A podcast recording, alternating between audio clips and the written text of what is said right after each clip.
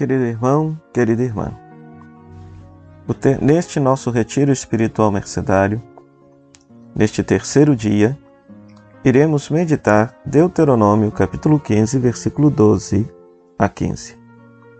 O livro do Deuteronômio é um compilado das leis de Israel de várias épocas, mas que narrativamente está localizado justamente na chegada do povo de Israel à Terra Prometida. Eles estão para adentrar a Terra Prometida. Então o autor compila inúmeras leis de Israel e as coloca na boca de Moisés antes de entrar na Terra Prometida. Você deve estranhar um pouquinho o texto de hoje, porque o texto de hoje fala justamente de escravidão.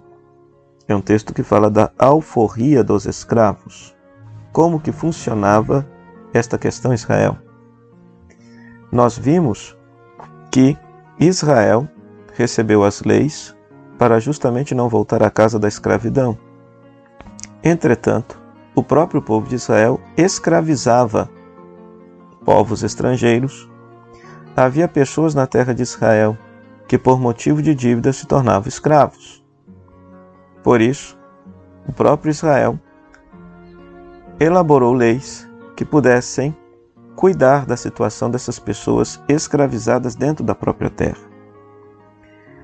Existe uma situação, vamos dizer assim, de amadurecimento gradativo na Sagrada Escritura.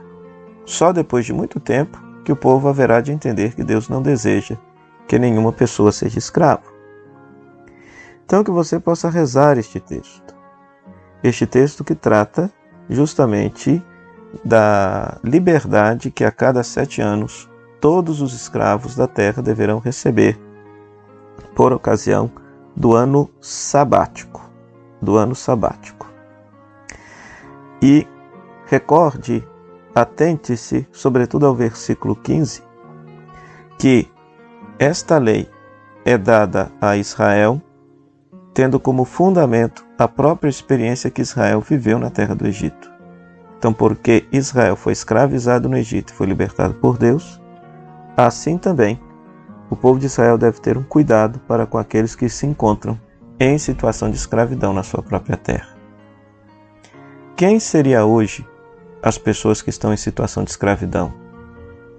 Por acaso existem leis sociais na nossa sociedade que as defendam, que promovam a sua liberdade? Que você possa fazer uma santa e boa meditação e um diálogo com Deus a partir desta palavra proposta para o dia de hoje. Boa oração.